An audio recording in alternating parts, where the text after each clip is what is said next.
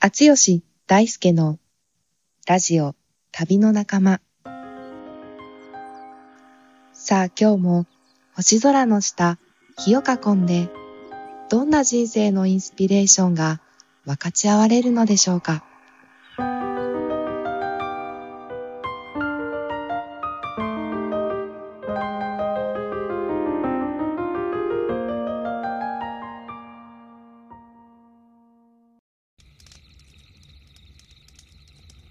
にちは、あつよしです。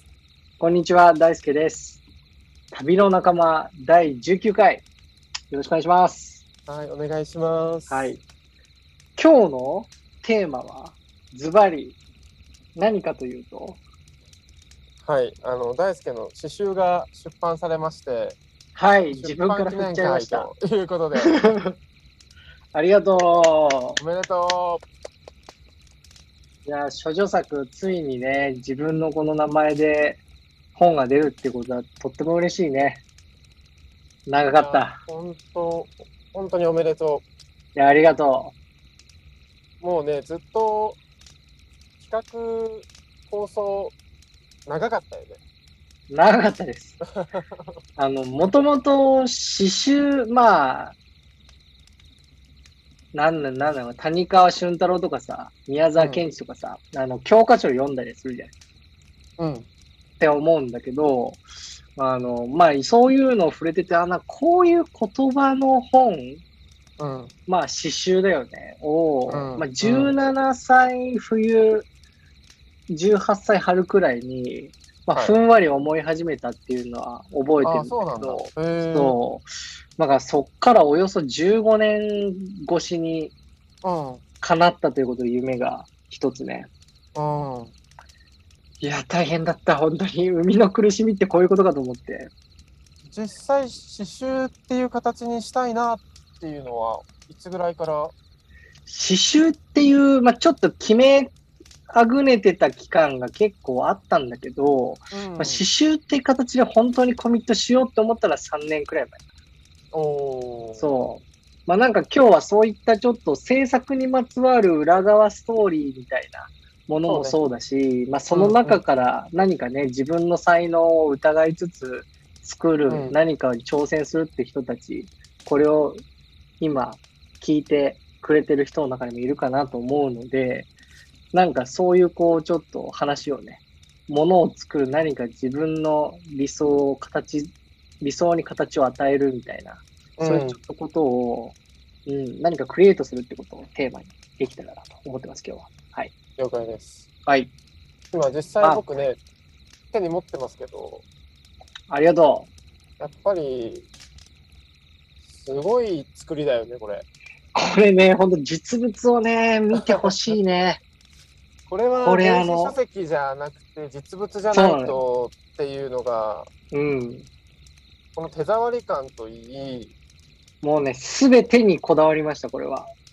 これはすごいですよね。このなんか、表紙というか想定デザインのこと、大輔、どういうこだわりから、えっとですね、まあ、コンセプトが、まあ、この詩集自体、まあ、10個の詩と、あと挿絵が中に入ってるっていう、まあ、ちっちゃな詩集なんですけど、うん。えっと、コンセプトはこう、窓、ウィンドウですね、窓。だかあーら結構その窓とか風になぞらえた、うん。あの、詩が今回多くセレクトされて入ってるんだけど、うんうん。まあ、その魂の窓っていうコンセプトで、うん。やっぱ表紙にですね、あの、熊谷隼人さんという、もう僕ら同世代の、もう素晴らしい画家さん、作家さんがいるんですけど、まあ彼が描いてくれた表紙の絵があるんですが、それがまあ、風を浴びてるような、人間なのかわかんないけども、なんかその人の横顔があると思うんだけど、うん。まさになんかこの本を開くっていうことが、その自分の内側の窓を開けるようなイメージで作っていて、なので横側もこう本の中から吹き抜けた風を、あの、受けているっていう、あの、イメージで、まあ、それは、隼人さん着想でうん書いてくれたんですけど、はい。すごい気持ちよさそうなね、表紙。いや、このね、表紙の絵もね、何テイクもあったんですよ、実は。そうなんだ。ちょっと先に中身じゃなくて表紙の話になっちゃってるけど、ね。いや、でも、す晴らしいんですよね、彼の絵は。うん本当にう。んうんで、何テイクも繰り返して、うんうん。この表紙の横顔にたどり着くまでに3ヶ月半くらいかかったかな。ああ、そうなんだ。彼も暇じゃないんだけど、まあでもすごく隼人さんも親身に伴走してくれて、身内以外で僕の詩の原稿を初めて読んだ人だったんだけど、でも彼にちょっとぜひお願いしたいなと思って、あの、こちらから話をかけて向こうもぜひって原稿読んで言ってくれてっていうところから、そうか。そうなんですよ。ですね。なるほどな。まあいろいろこだわりはあります。タイトルもね、生きとし生けるあなたにということで、うんうん。そうなんですこれもなんかあったんですいや、あの、最初に、こういうタイトルの本があったらどんな本になるんだろうっていうか、発想で、結構いろんなタイトル、こんなタイトルがあるといいなっていうのを温めてるものがあるんですよ、僕。うん。うん。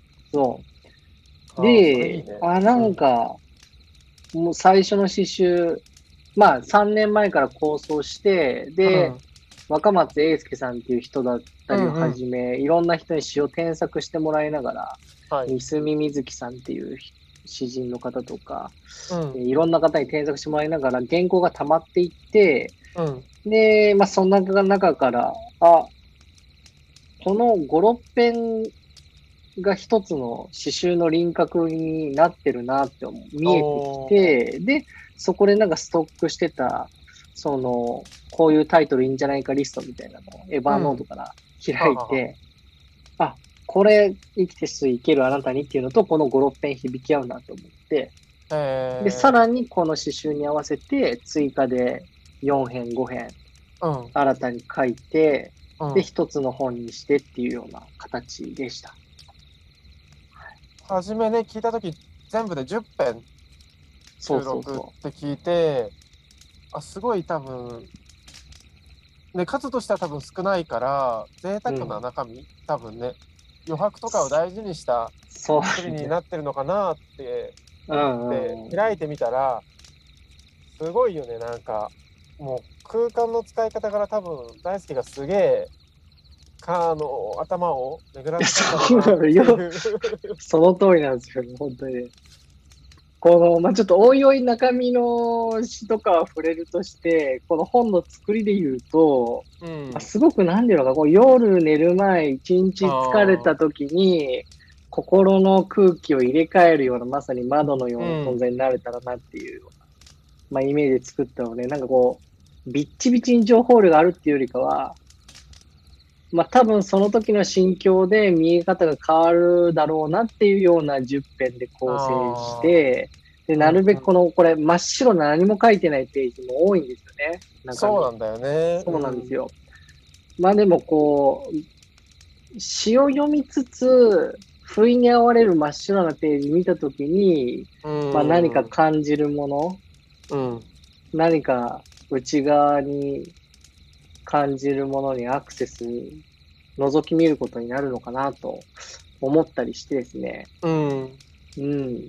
で、まあ詩を印刷してある文字の文字組み、どう、どの位置に文字を置くのかっていうことも、イラストレーターと超にらめっこしながら、ミリ、ミリ単位で何度もうん同棲してっていうことで、まあ、あの、作ったりしてましたね。はい。うんうんうん。そうなんです。いやー、これは時間かかってるなって、本当に、そうだね。触れれば触れるほどね、なんか、いや、ありがとう。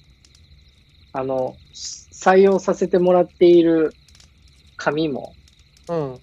あの、ハーフエアっていうその名も、まあ、うん窓がコンセプトなので、うんエア。でかけまして、風で、うん。うん。なんかすごく手触りがいいものを選んだんですけど、本当にここまで手触りがいい本ってないよね。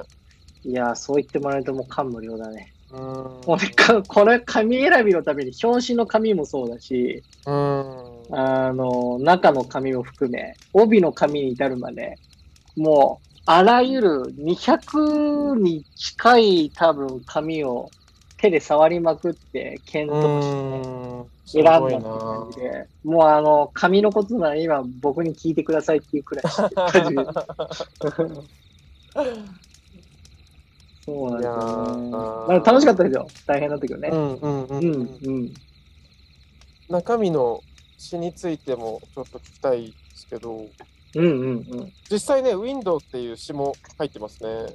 そうだね。まさにそうなんですよ。うんうん、もう窓っていう単語がもう結構連発したり、風っていう単語もね、結構入っているんですけど、そうですね。ウィンドウっていうのが、まあ、せっかくなんで読みましょうか。ねお願いします。はい、ウィンドウっていう詩なんですけど、もう超短いです。世界があまりに眩しすぎる日には、頭のカーテンを閉めるために、本を開く。文字を読むのではなく、文字で縁取られた空間へ溶け込むよう耳を澄ませる。声なき声と触れ合いながら、見知らぬ私の手を握る。という一編ですね。序盤に配置されております、うん、ありがとうございます。これいいよね。いや、ありがとう。これが、まあ正直、こう、この今読み上げたような感じの存在に、この本自体がなったらいいなっていう意味で、もう置いているやつですね。頭のカーテンを閉めるために本を開くってしかもね、文字で縁取られた空間すごい好きだなと思いました。いや、ありがとう。まあ、まさにこの、なんていうのかな。結構、詩の形？あの、うん、全部の詩が今読み上げてくらいでもう見開きに悠々収まるくらいな超短い詩ばっかりなんですけど、うんうん、その、これね、なんていうかな。詩のも文字を置いてるこのテキストの形にも、まあ、実はすごいこだわっていて、ああ、そうなんだ。うん、その、そうなんですよ。ウィンドウのこの詩の形もそうだし、うん、次の白の時間っていうやつもあるんだけど、はいはいはい、これもね、まあ、結果的にはこういうフォルムなんだなと思って、だから結構その、まさにさっきの詩の通り、縁取ってる空間になんか、その人の意識がダイブしてもらえたらっていうのはすごく思っていてですね。うん、うん、で、あの、まさにさっきも挙げた若松英介さんが批評家の、はい、彼に添削をお願いさせていただくと、まあ結構詩の形、で、これは随筆とか小説もしかりだという、まあでも特に詩はっていうふうに言っていて、で、なおさらそういうフィードバックも受けたもんだったので、すごく意識してます。うん、っていうのも表された、その文字で縁られた空間へっていう、さっきの言葉かなと。うん。そうなんですよ。まあでも本当になんか、夜寝る前とか、そうだね、ん。なんか休日ちょっと心の空気入れ替えて深呼吸したいなとかいう時とかですね。うん、なんかもうちょっと大きい、大きいものとのつながりとか、はい。うん、自分を生かしてる大きななんか、自分を包んでる大きな働きにつながり直したいような時とかに、うん、ちょっと開いてもらう窓として、この刺繍が部屋に置いてあったりすると僕はもう感無量ですね。いいっすね。はい。な感じですね。うん、うん。そうなんですよ。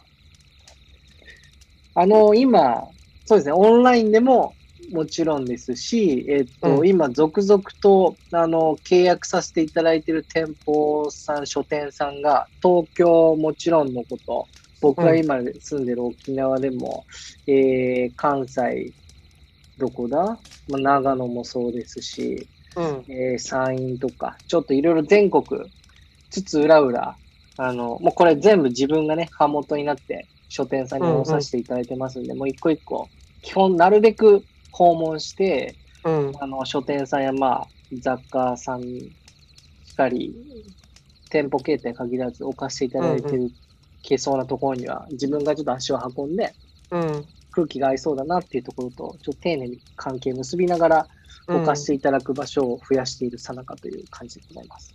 なるほど。それも楽しいよね。うんうん。ん。すごくね、そうだね。書店さんとの関係。あの、この一冊で終わるつもりはないので、どんどんどんどん本は作っていこうと思ってますんで、はい。そういう意味でもって感じですね。東京だと、あの、神保町の、あの、はいパサージュっていう新しいできた本屋さんで置いてるってことで、そうなんです。で、行ってきたんですよね、僕も。そうね、この間ね、ありがとそしたらですね、大輔の棚っていうのがね、ちょっと奥の方にあるんですけど、う。そうそうそう。奥の方にちょっと、この刺繍のね、あの、原画も展示されてます。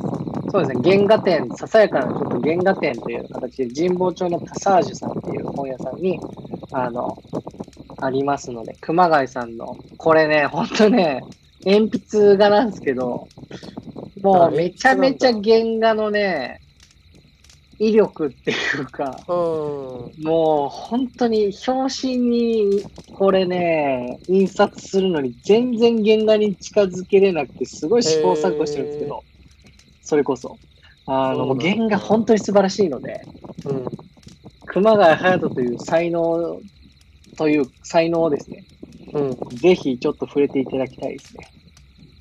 はい。あの、こちらで本も買えます。すごいね、あの、この刺繍の世界観がすごく体現してる。行かないとね、伝わらないんですけど、すごく素敵なねえね感じですよね。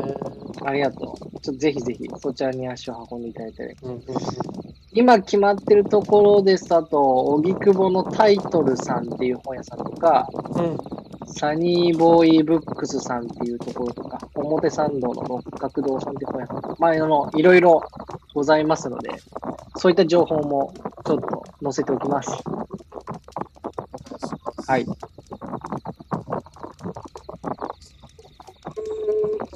ね、大好きな友達の頃から出会った仲ですけど、うん。10あ、ちょっと声がちっちゃいかも。今聞こえるこれ。今聞こえた。うん。